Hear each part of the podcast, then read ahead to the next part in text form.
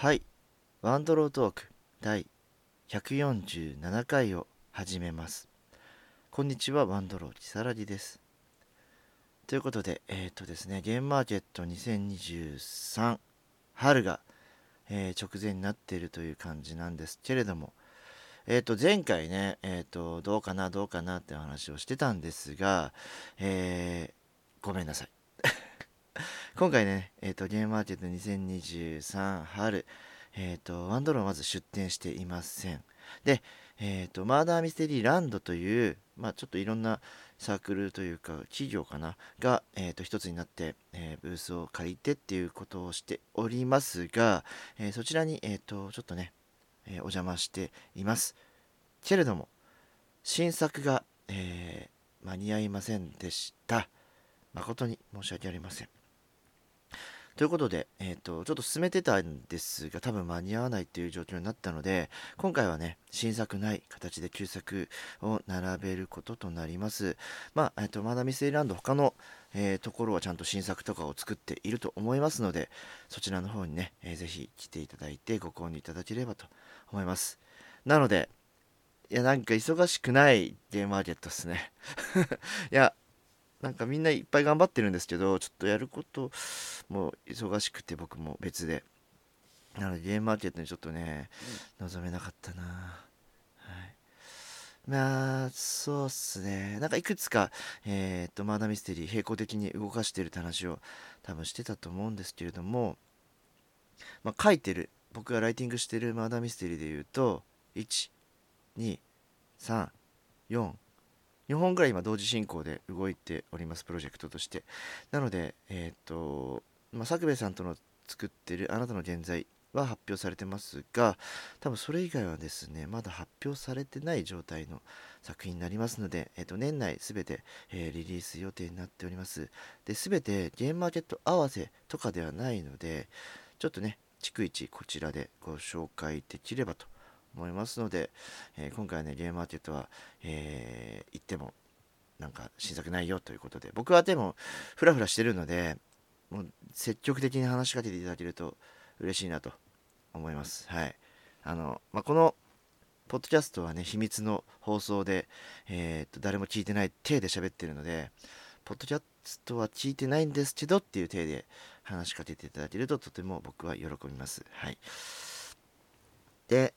今日はだから逆に話すことがなくなっちゃったのでいやもうほんとねなんか結構あれなんですよ。まあ体験型コンテンツがっつりいろいろやっているのと作ってるのもいる。ほんと毎日物書きのように物を書いてるんですけどほんとそう今4本と言ったけどえっとそれ以外のプロットみたいなえっと企画として動かしましょうっていうプロットを45本書いてるんですよ。でまあ動けば動く書き始めれるんですけどまだそれは全部動いてないのでけどえーっとライティングしながら そういったプロットを書いたりしながらっていうことをね並行してやっていったりするので結構なんか売れない作家みたいな感じで やってます。はい。で、えーっと今日は何を話そうかなというとまあえーっと5月になりましたので4月の体験型コンテンツ紹介となります。はい。まあねえっ、とボードゲームとかをメインで遊んでいる方々とかはちょっとねあんま興味ないかもしれないんですけれどもそういった方にも含めて、えー、とご紹介してもし、えービビッとくるものがあれば体験していただければと思って、えーご紹介したいと思います。でえっ、と今日今年じゃない今月はですねマーダーミステリーに関して言うとオフで、えー公演でやったものパッケージでもいくつかやっ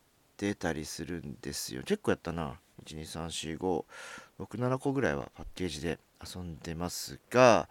えっと公演結構心に残ったものが2つありまして公演を紹介しますまず。えっとまずはよいしょ。えー緑の森の100年女王という作品をやりました。でこちらがですねまあえっとイントロダクション。信じがたいがこの中に女王の箱を盗んだ者がいると考えざるを得ない。我々は犯人を見つけ出して箱を取り戻し女王に目覚めていかなくいただかなくてはならない。すべては緑の森の永遠の繁栄のために。というあらすじから始まる、えー、7人用マーダーミステリーです。で特徴としてはですね人が死なないマーダーミステリーとなっていると。はい。で作者さんからは物語体験を楽しんでいただいている方に特におすすめという、えー、アナウンスがある作品で。でこちらがですね2020年9月に公開された作品で、まあ、つまり今2023年の5月ですから2ヶ月半ぐらいじゃあ2年半ぐらい2ヶ月半って、えー、2年半ぐらい前の作品で結構前の作品になるんですけれどもそういった意味では、えー、結構、うん、前衛的というか結構先取りしているような、え、内容だったりするので、え今やっても、え見劣りしない内容でしたしちゃんと楽しい部分がたくさんあって、え面白かったです。でこちらがですね、えー、と作家さんが大塚さんっていう方で多分九州の方でお住まいなのでえっと店舗さんかなジョルディーノさんに依頼するかあとは個人 GM に依頼して遊ぶという形で遊べる作品になってます。で僕はですねえっとアガタさんという、えー、知り合いの方に頼んで貸し切り公演をさせていただきました。楽しかったです。うん。これはもうなんか、うん、楽しいので遊んでくださいとしか言えない作品です。はい。あでもアガタさんの体験の方がいいんじゃないかな。あがたさんね、あの歌歌ったり、ハープ弾いたりすることが、えー、これまでもね、えーと、冬季明日の明日への子守歌と、あとは追走叙情曲っていう作品を遊んだんですけれども、ハープを片手にいろいろ演出してくれたので、まあ、今回もね、そういうのを期待できると思ってください。で、あとは、えー、奪うもの、奪われるものという作品を遊びました。こちらが、えっ、と、イントロダクションいきますね。切断された左手が冷蔵庫に保管されていた。その数4つ。警察の捜査の結果、バラバラにされた死体の一部が見つかった。逮捕されたのは18歳の少女。少女に宣告された判決は死刑だった。あなたは法廷で真実を明らかにできるのか左手コレクター殺人事件第2幕がもうすぐ改定。という法廷マーダーミステリーというねまたジャンルが結構大幅に違う作品で9人で遊ぶ作品でした。で時間がねほんとね5時間ぐらいかかりました。4時間から5時間かかった作品でめちゃくちゃ大ボリュームで、えー、特徴としてはえっと弁護士側検察側あと裁判員側というこの333に分かれて、まあ、それぞれ立ち位置が違うチーム戦みたいな形で遊ぶというのが、えー、特徴で、えー、裁くもの裁かれるものっていう前作があるんですけれどもその続編というかまあそれとは別の話なんですが多分同じようなシステムで遊ばさせていただくっていう作品で。で、まあ、特徴的な要素は今まで言ったやつが全てなんですけれども、まあ、そういった意味で、えー、っとまず他のマーダーミステリーとはまず全然違います。し個人的にはマーダーミステリーかというのがえっ、ー、と自分の中での定義としてギリセーフぐらい。マダミスじゃねえじゃんって言われちゃうとまあ違うかなってところもあります。はい。なんですけどえー、っとすこぶる楽しかったですね。もう濃密。もう5時間の長期戦。マジでえー、っと脳が溶けるぐらい疲れました。めちゃくちゃ疲れた。えー、っと情報量。という面では、まあ、ある意味裁判の資料を読むような、えー、遊びをするので、まあ、そこでも脳をめっちゃ使うし、まあ、やはりね、えーと、人が亡くなっている事件に対してどう向き合うかみたいなところの、えー、精神的な部分とかも含めてえっ、とね、まあ、僕が誰をやったってツイッター見れば分かるんですけどあんま言っちゃうとネタバレになるかもしれないんで言わないんですが、えっ、とめちゃくちゃ疲れました。もう俺のチームのもう一人とかはもう死にそうになってました。終わった後。もう疲れたっつって。プレイ中も疲れてたんですけど。で本当ねここでしか体験できないっていう意味では本当にそういう意味なそういう体験ができるのでぜひおすすめですとお伝えしますがえー、っとまもう当分いいかなって ぐらい疲れちゃいました。面白かったです。はい。でえー、っとあとはなんだろう。ああ謎解きゲームもいくつか言っておりましてえー探偵博物館シャーロックミュージアムからの脱出とか君は明日と消えていったとかあとはゾンビラボからの生還とかそんな作品をねいくつか、えー、と遊ばさせていただきましてどれも面白かったです。もう基本的にやっぱり、えー、と謎解きって、えーまあ評判が良かったりするものを選んで遊んだりするのはあるのでで大手が作ってるものとかはだいぶ、えー洗練されてるしノウハウが、えー培われてるしっていう意味ではまあ大きな外れを引くことはないということで楽しい思いをさせていただいておりますが、まあ、今ね挙げた3つ、えー3分の1しか脱出してないんですよ。そうなの。脱出したのが多分難易度そんな高くないんじゃないかなっていう探偵博物館シャーロックミュージアムからの脱出という。これですね結構その物が面白くて立体物ですね。シャーロックミュージアムという博物館を、えー再現していていろんなところに展示物があるので、えーそういったものと手元の資料と照らし合わせて、えー物語を進めていくみたいな作品になってたので結構そのペーパーだけじゃない資料だけではない楽しみがちゃんとあって面白かったなっていうのがありまして。で結構このあれなんですよね。うんそのタッチパネル的なタブレット端末っていうのをすごい上手に使ってるのでいやほんとねそれだけでもね GM レスが成立しちゃってるのはすげえなっていう超思います。はい、はい、で、えー解けなかった2つですよ。脱出できなかった2つ。1つ目が「君は明日と消えていった」こちらがですねえっと結構エモエモ感がある作品でストーリー。あなたは映画部に所属する高校2年生の男の子。ある日あなたのもとに謎の小包と一通の手紙が届く。差出人は亡くなったはずの幼なじみの女の子。そこには懐かしい字でこんなことが書かれていた。お願い私の最後の願いを叶えて。彼女の最後の願いとは一体何だったのか？なぜあなたにこんな手紙を送ってきたのか？17歳の少年になったあなたと幼なじみの少女水木そして映画部の仲間たちがぶつかり合う青く切ない物語。謎を解いたその先には意外な真実が隠されている。果たしてあなたは彼女の真実にたどり着くことができるだろうか？というね。というなんかいい導入っすよね。マダミスでもありそう。でこれがねえっ、と「君と青い夜の」っていうあのジャンプマダミスをえっ、と作った方が作ったまだ脱出ゲーム。でだいぶ前の作品なんですけれども、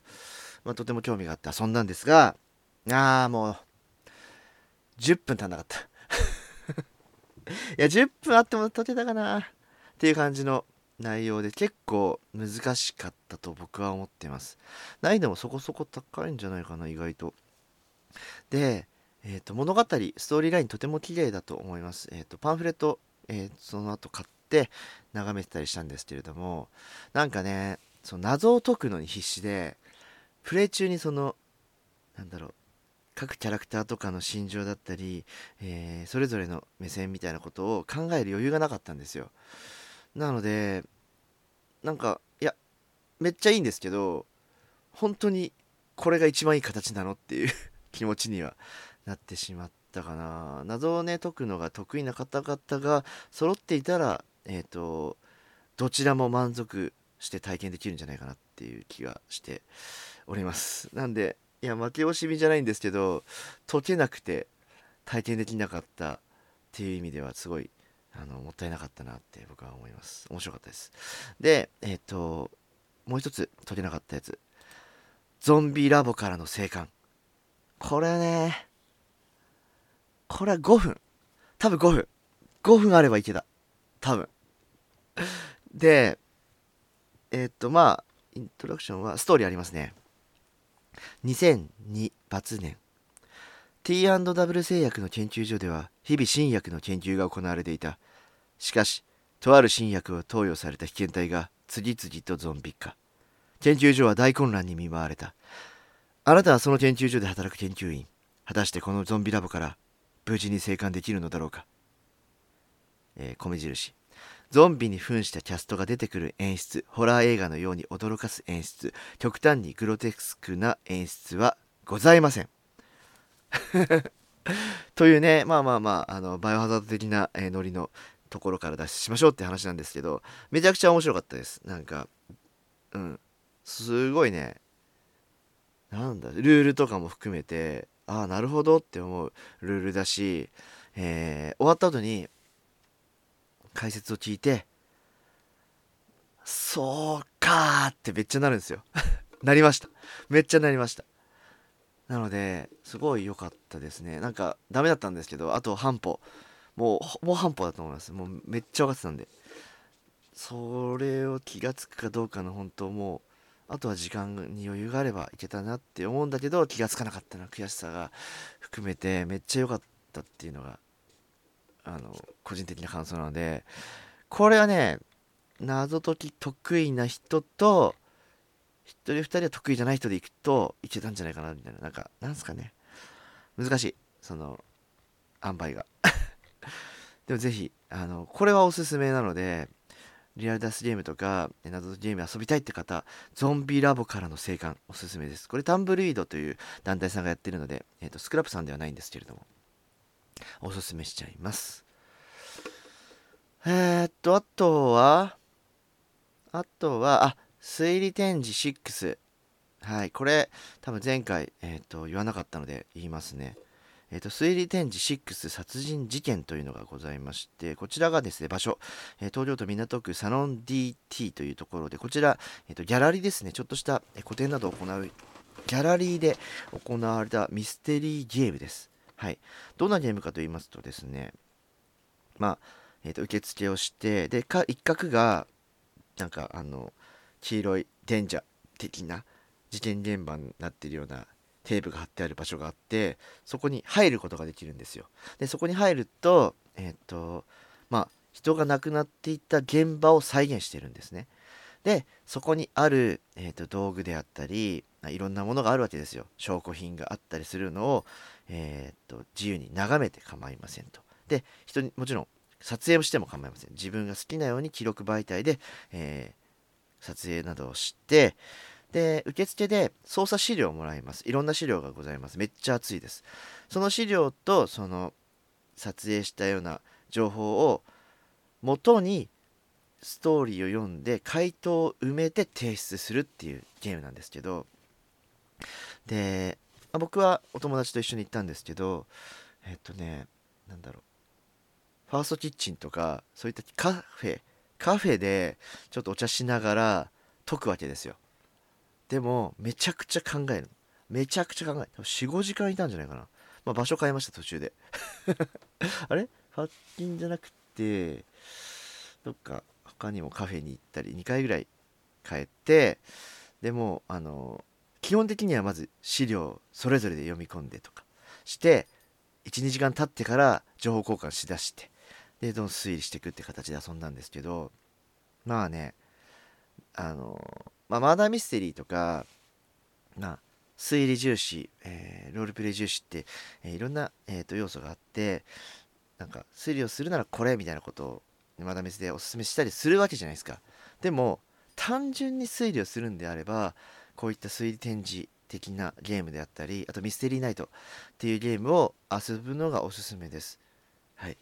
えー、真剣に推理に挑めると思うので。でマーダーミステリーはそこの要素プラス、えー、人間模様物語体験。そして犯人であればそれをどう隠すかみたいな駆け引き駆け引きかな？なんかやり取りっていうところですかね。そういったところの総合的な、えー、エンタメなので、えー、今回その推理展示に関しては、えーと、ミステリー特化という形でこちらが4月の8日から9日2日間しかやってなかったんですよ。はい。2日しかギャラリーが変えら変えれてないので多分。で受付をしてその9日の最後、えー、終わる時間までに提出すればいいという形なので自分たちはですねその9日の日曜日に行ったんですけれどもまあ早めに行った時にはえっと昨日も来たんですけどちょっと分かんなかったんで来ましたみたいな。あ2日連チャン来てるみたいな人がいたりとかして結構え俺今日今日しかできないのにと思ってましたけど聞いててね。でえっ、とそういう手応えのある。で正解率が5%だったらしいんですよ。完全回答。で我らは完全回答したんですよ。5%の選ばれし名探偵になりました。ありがとうございます。はい。なのであのー、推理展示6ということで過去の公演がね5まであったりとかあと出張公演があったりするんでね僕全部やってないんですよ実は。なのでめちゃくちゃリバイバルしてほしい。もう絶対やる。し新作も楽しみにしてるんでね小池ウランさんとかの団体さんなので、えー、ぜひ楽しみにしてますっていうのをお伝えしておりました。まあウランさんとも、えー、ツイッター上とかでもやり取りしたことあるしえっと一回ね同卓したことあるんですけど、まあ、だいぶ前だったのでちょっとちゃんとご挨拶とかもできてよかったなと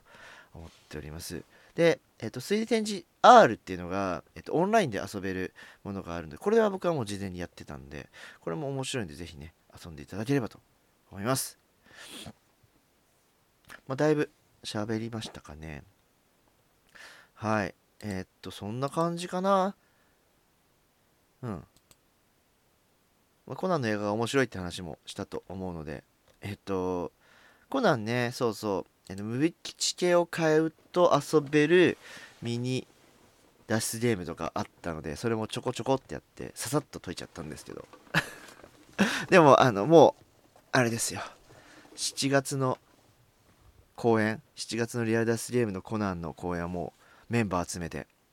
まあまああのそんなガチ勢じゃないんですけど